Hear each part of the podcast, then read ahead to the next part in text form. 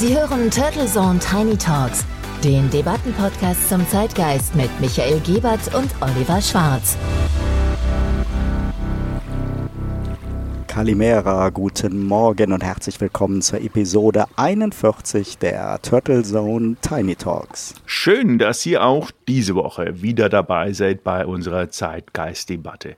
Mein Name ist Michael Giebert und ich begrüße Sie diesmal nicht vom Strand, sondern aus dem sommerlich schönen München. Bei meinem Co-Host Oliver Schwarz klingen die Hintergrundgeräusche aber eindeutig nach Mittelmeer. Bist du wirklich am Strand oder ist das nur eine ordinäre Atmo-Konserve? Ja, von wegen Konserve. Ich melde mich vom Kalypso-Strand des Xenia Hotels auf der saronischen Insel Poros im wunderschönen und eindeutig hochsommerlichen Griechenland. Du machst ja Sachen. Hast du das halbe Studio im Flieger mitgenommen und jetzt an der Strandbar aufgebaut mit dem ersten Drink in der Hand und hast du irgendwo nicht gelesen, dass es doch auch immer noch anscheinend, zumindest den Medienberichten zufolge, nächtliche Ausgangssperren in Griechenland gibt? Ja, das nötige Equipment, um so eine 4-Kanal-Live-Schalte am Strand zu realisieren, hat komplett in einen großen Rucksack gepasst. Da wird die Broadcast-Technik wirklich immer mobiler und kompakter. Schwieriger ist da natürlich um diese Uhrzeit am frühen Montagmorgen eine Location zu finden, die Beach-Atmosphäre vermittelt und ja weder ein Wachhund noch irritiertes Hotelpersonal oder gar die Inselpolizei auf den Plan ruft. Aber ich muss sagen, hier versammeln sich immer mehr Frühsportler um mich herum. Insofern ist das auch gar kein Problem. Ja, und so ein Strand bietet natürlich angenehmen Schatten und ein schönes Wellenplätschern, denn derzeit haben wir schon am allerfrühesten Morgen eine kräftige Sonne und schon über 30 Grad. Oh, Wahnsinn. Jetzt nochmal was aus der Neugierde heraus gefragt. Wie fühlt es sich denn an, wenn man dann tagsüber bei 38 Grad plus überall mit Maske rumlaufen muss? Oder hat Griechenland Corona dann auch wirklich pünktlich zur Tourismussaison besiegt? Naja, wenn dann pünktlich nach dem langen Pfingstwochenende, das hier genauso wie das orthodoxe Ostern später als bei uns ist und natürlich die verantwortlichen Politiker beschäftigt hat. Letzten Donnerstag, am Tag nach meiner Ankunft, wurde dann im großen Stil gelockert und zumindest hier auf der Insel müssen Masken im Freien nicht mehr getragen werden. Insgesamt nimmt Griechenland das Thema aber seit Beginn der Pandemie sehr ernst hatte deutlich strengere Maßnahmen als bei uns und auch jetzt sind die Corona-Vorkehrungen hier im Hotel weit über Standard bis hin zu Plastikhandschuhen beim Frühstück und festen Zeitslots. Hoffentlich landen diese Handschuhe aus diesem Obsttütenmaterial nicht nachher alle im Meer. Davon kann man eigentlich hoffnungsvoll nur ausgehen, weil das wäre natürlich dramatisch. Als doppelt geimpfter und dann noch mit dem guten BioNTech bist du doch sicher der Held dieser Insel und von allen ausgenommen. Immerhin hast du ja diese tolle Kurvpass-App gefüttert mit deinen Informationen und die Corona-Warn-App zusätzlich. Das sollte doch reichen, damit dir alles offen steht. Tja, da wir bei Turtles und Tiny Talks ja der Wahrheit verpflichtet sind und ich mich wirklich generalstabsmäßig vorbereitet hatte, muss ich uns alle wieder ein wenig erden. Im Hotel in München war das erste und letzte Mal, dass einer irgendeinen Blick auf mein digitales Impfzertifikat geworfen hat, aber auch nur, weil ich mit der App so streberhaft herumgewedelt habe. Andere Gäste meinten beim Check-in immer, ja, äh, nicht so ganz glaubwürdig, habe ich im Auto vergessen und wurden dann mit einem Macht nix gar nicht schlimm belohnt. Am Münchner Flughafen ging wirklich alles blitzschnell mit Check-in und Sicherheitskontrollen und niemand wollte das Impfzertifikat oder die App sehen auch nicht in der Lounge. Und am Gate hat die Lufthansa dann Durchsagen gemacht, dass Griechenland einen Impfnachweis oder einen aktuellen Test sehen wolle, man dies aber nicht beim Boarding kontrolliere. So viel also zum Thema, dass derzeit nur Geimpfte und Getestete im Flieger sitzen. Am Athena Airport ging es dann wieder ruckzuck da die Maschine nach Reihen geleert wurde und ich damit ja zu einer Art Vorhut gehört habe. Und dort wollte dann ebenfalls niemand den Beweis dafür sehen, dass ich geimpft oder getestet bin. Nur das sogenannte PLF-Einreisedokument war von Interesse und trotz QR-Code wurde es allerdings nicht eingescannt und ja nur so aus zwei Meter Entfernung betrachtet und selbst mit Adleraugen konnte die junge Dame kaum auseinanderhalten, ob ich nur ein Foto eines x-beliebigen PLFs zeige oder mein Name wirklich mit drauf stand. Denn Pässe wurden weder beim Boarding in München noch bei der Einreise nach Griechenland kontrolliert. Dafür gab es dann am Flughafen eine Corona-Teststation und jeder Vierte musste sich dort testen lassen, egal ob doppelt geimpft oder vorher getestet. Die vierköpfige Familie vor mir hat dann das Problem für mich gelöst und ich wurde mit einem strahlenden Lächeln willkommen geheißen und saß schon zehn Minuten später mitsamt Gepäck im Flughafenbus zum Piräushafen. Wenn ich also partout gewollt hätte, wäre ich an diesem Tag problemlos mit falscher Identität, ungeimpft und ungetestet und mit irgendwo rauskopierten PLF-Code mit der Lufthansa von München nach Athen geflogen und eingereist. Dabei war ich so stolz auf mein Impfzertifikat, die Apps und alle Unterlagen, die ich vorher ausgefüllt hatte. Ja, aber da siehst du mal, das ist genau der Punkt, den wir ja auch schon oft debattiert hatten. Der gute Wille ist da bei dem einen oder anderen und bei uns, aber auf der anderen Seite ist natürlich Tür und Tor geöffnet, wenn du dort mit der nötigen kriminellen Energie Richtung Urlaubsland drängst. Aber Spaß beiseite, was ist denn mit noch mehr Unterlagen? Lass dich, lass mich mal hier raten. Die wollten natürlich auch keiner sehen, deinen tollen Ordner mit den Unterlagen, oder? Naja, vielleicht hat man mir das auch angesehen, was ich für eine ehrliche und getestete und geimpfte Haut bin. Aber auch im Hafen beim Einsteigen auf das Schiff interessierte nur das Ticket, das zu dem Zeitpunkt noch obligatorische Corona-Formular der Reederei wollte dann doch auch keiner haben.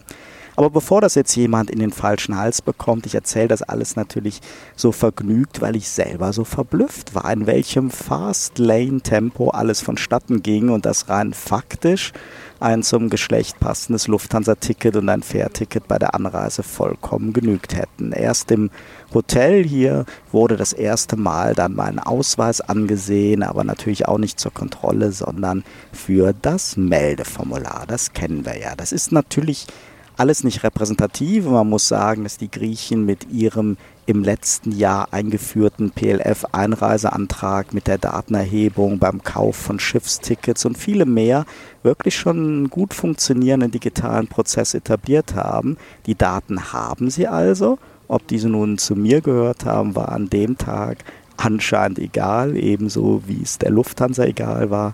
Das hat mich zwar verwundert, aber irgendwie wohlig an die gute alte Fliegerei vor 9-11 erinnert, als man in Europa selten einen Ausweis braucht. Und wie gesagt, die Corona-Maßnahmen waren in Griechenland streng und wurden auch an dem Tag ziemlich diszipliniert eingehalten. Im Flughafenbus, im Hafengelände, beim Spazierengehen in Piräus vor Ort.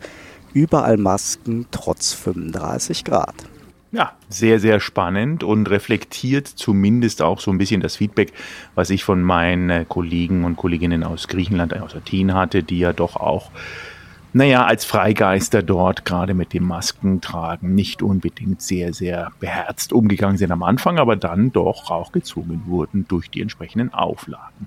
Vielen Dank auf jeden Fall für die Schilderungen, aber wie du ja schon berichtet hast, ist nun das Lockern angesagt und Masken draußen sind nicht mehr notwendig. Sind denn die Griechen auch geimpft? Und wenn ja, mit was? Wir wissen ja, Impfstoff ist Mangelware, sagt zumindest Jens Spahn. Danke für diese Steilvorlage. Auch in Griechenland gab es sowohl von den Regeln als auch von der Impfstrategie her regionale Feinheiten und natürlich ist noch nicht jeder geimpft. Die Erfolge sind aber aus meiner Sicht schon wirklich beeindruckend. Aktuell hat Griechenland bei etwas über 10 Millionen Einwohnern eine Rate von 45 Prozent mit Erstimpfung und stolzen 33,5 Prozent mit vollständiger Impfung. Deutschland lag da noch vor ein paar Wochen in Relation deutlich abgeschlagen dahinter. Bei uns hat der Impfzug ja in der Tat erst in den letzten Wochen so an Fahrt aufgenommen. Und hier auf der Insel gab es vom jungen Bürgermeister eine große Kampagne mit eigenem Logo und von den knapp 4.500 Einwohnern sind tatsächlich fast 100 Prozent bereits doppelt geimpft. mit dem guten Impfstoff von Pfizer, den wir ja in Deutschland liebevoll als BioNTech bezeichnen. In Athen wurde auch viel Astra geimpft, aber so eine ganze kleine Insel, nahezu 100% mit Pfizer durchgeimpft, finde ich schon eine wichtige Leistung, auch im Hinblick auf die Tourismussaison. Und die Polizei kontrolliert sehr gewissenhaft die Maskenpflicht für die Mitarbeiter in Hotels, Geschäften und Tavernen. Die Touristen sitzen ja meist draußen ohne Maske, aber die Crew rennt ja ständig rein und raus und braucht daher nach wie vor eine Maske und ist teilweise überrascht bis genervt, wie ernst die Inselpolizei diese Kontrollen nimmt. Auch das ist natürlich nur eine punktuelle lokale Beobachtung. Viel wichtiger sind die Gespräche mit den Einheimischen, du hast es ja eben auch schon erwähnt. Ich habe bislang keine griechischen Quarkdenker oder Impfskeptiker getroffen, die es sicher natürlich auch gibt aber alle Menschen hier so auf einer Insel, und ich habe wirklich mit vielen gesprochen, unterstützen die bisherigen harten Regeln mit teilweise echten Ausgangsverboten, sind dankbar für den Impfstoff und verbinden damit natürlich die Hoffnung, dass es wieder einen guten Sommer mit vielen Gästen gibt. Das steht natürlich auf den Inseln im Mittelpunkt, da dort die Mehrheit der Menschen ja vom Tourismus, auch nicht zu vergessen dem inländischen Tourismus leben. In Großstädten wie Athen oder Thessaloniki gibt es da sicher ein differenzierteres Bild. Und die Menschen haben im Fernsehen von unseren Querdenker-Demonstrationen gesehen und gehört, haben natürlich Berichte gesehen über den rumpeligen Start der Impfkampagne in Deutschland und haben mich teilweise verwundert bis mitleidig gefragt, warum es denn bei uns so viele Diskussionen und Probleme mit dem Impfen gegeben hat und gibt. Deutschland hat ja schließlich auch hierzulande immer so diesen Ruf, der Perfektionist zu sein. ja, Perfektionismus. Ich glaube, das ist so ein Thema, was dem Deutschen zumindest generationsübergreifend immer wieder auch vorhergetragen wird und zumindest empfunden wird. Ob das so ist und weiterhin so sein wird, sei mal dahingestellt. Und wenn dieser Ruf denn jetzt nicht gerade durch Corona überall, auch weltweit, nicht ein bisschen gelitten hat.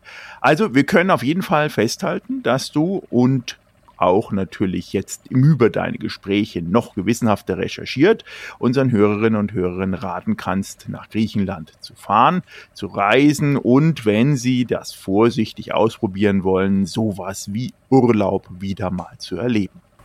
Unbedingt. Und das meine ich aus vollster Überzeugung. Hygienekonzepte werden sehr ernst genommen und Griechenland hat wirklich ein hohes Niveau, was das Know-how in medizinischen Fragen angeht. Die Infrastruktur für die Einheimischen hat zwar im Zuge der Finanzkrise und den harten Sparauflagen gelitten, dies hat aber das schnelle, konsequente und erfolgreiche Handeln in Corona-Zeiten nicht verhindert. Die Griechen freuen sich auf die Besucher, haben alle Vorkehrungen getroffen, stark digitalisiert und sie haben in der Pandemie wieder überall investiert, um nach der Öffnung auch im internationalen Vergleich attraktiv zu sein. Kurzum, hier fühlt man sich wirklich wohl und sicher. Das klingt gut und ich glaube, das ist die Grundvoraussetzung für Erholung und einen guten Urlaub. Und du hast gerade in deinen Ausführungen zwei Stichworte genannt, die mich haben aufhorchen lassen und die vielleicht heute eine gute Grundlage für unsere Debatte sein könnten. Wenn du schon in Griechenland bist, und zwar Finanzkrise und Investitionen. Wir haben doch jahrelang gehört, dass Griechenland faktisch pleite wäre. Ich habe noch jetzt die entsprechenden Leitmedien vor mir mit den Titeln Der faule Grieche, die nehmen nur unser Geld. Das ganze Geld fließt nach Griechenland ohne Grund und Boden.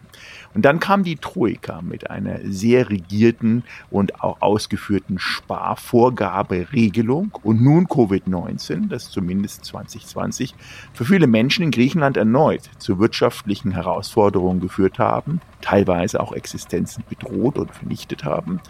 Und wie kann man da als Tavernenladen oder Hotelbesitzer investieren, frage ich mich. Und wie steht Griechenland überhaupt derzeit da? Sind es alles Lebenskünstler oder haben die einfach mehr Positivismus als unser eins?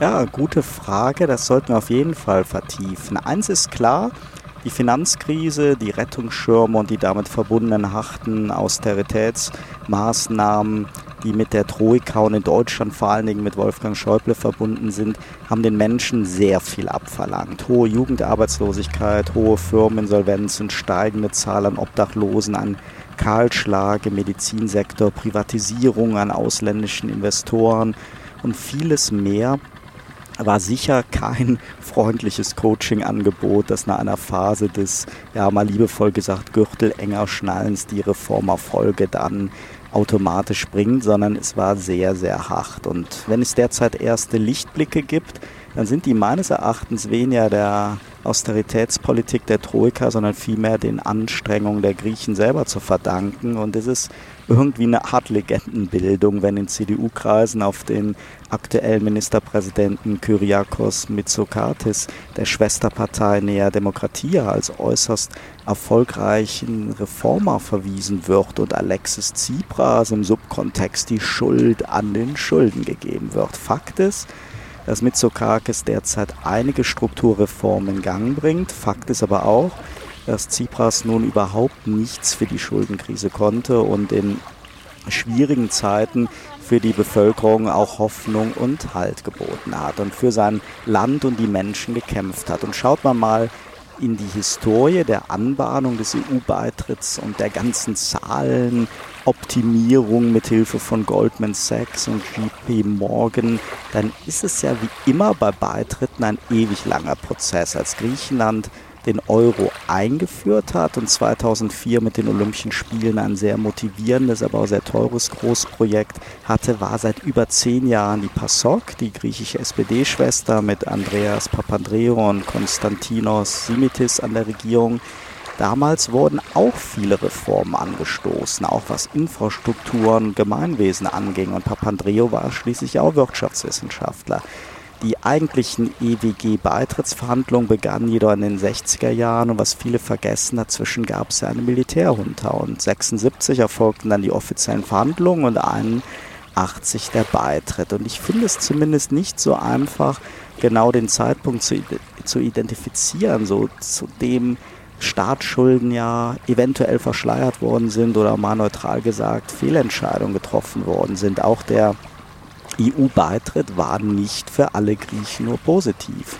Anders als manche EU-Neumitglieder im Osten, die extrem profitieren, war das bei Griechenland ja immer so ein Abwägen zwischen natürlich klaren Benefits durch Förderprogramme und Infrastrukturhilfen auf der einen Seite und auf der anderen Seite aber der Schwächung der einheimischen Wirtschaft, denn die war vorher mit Zöllen sehr, sehr gut gegen Importe geschützt. Also ob Griechen Lebenskünstler sind, kann man sicher bejahen. Was aber vor allen Dingen in den Krisen geholfen hat, war, glaube ich, so diese Familienstrukturen, der sehr hohe Besitzstand an Wohneigentum und der Umstand, dass selbst mitten in der Krise und in der Pandemie Kredite für Investitionen, zumindest in Sektoren wie dem Tourismus, verfügbar waren. Und so vom Tavernenbesitzer bis zum Andenkenladen oder Motorrollerverleih der Unternehmer gehen und der Mut zur Investition für die neue Saison ist stark ausgeprägt. Ja, zumindest wenn man auch die Zahlen sich anschaut, dann plant ja Griechenland auch natürlich die EU-Gelder ein. In den nächsten sechs Jahren werden damit knapp 70 Milliarden zusätzlichen Euros gerechnet aus den verschiedensten Förderkopfen der Europäischen Union. Außerdem hat natürlich Griechenland auch, wenig wie, ähnlich wie bei uns mit Kurzarbeitergeld, den Arbeitsmarkt gestützt und die Fixkosten über staatliche Zuschüsse bei über 50.000 Unternehmen entsprechend auch unterstützt. Man kann aber auch sagen, der Grieche an sich, weil ja das Begriffliche, die Krise einen griechischen Ursprung hat. Und so habe ich auch den Griechen kennengelernt oder die griechische Bevölkerung als eher eine Rolle vorwärts nach Corona als eine Rolle rückwärts, eine positive Attitüde, um entsprechende, Euro, in dem Fall jetzt europäische Wiederaufbauprogramme, eine Art Fortschrittskultur beizumischen und wie du auch empfindest, in Digitalisierung, in Ausbau und in natürlich diesen starken, ganz wichtigen Rückhalt über den Tourismus wieder auszubauen und positiv nach vorne zu blicken. Turtle Zone Tiny Talks, der Debattenpodcast mit Michael Gebert und Oliver Schwarz. Immer zum Wochenstart auf allen Podcast-Plattformen und auf turtlezone.de.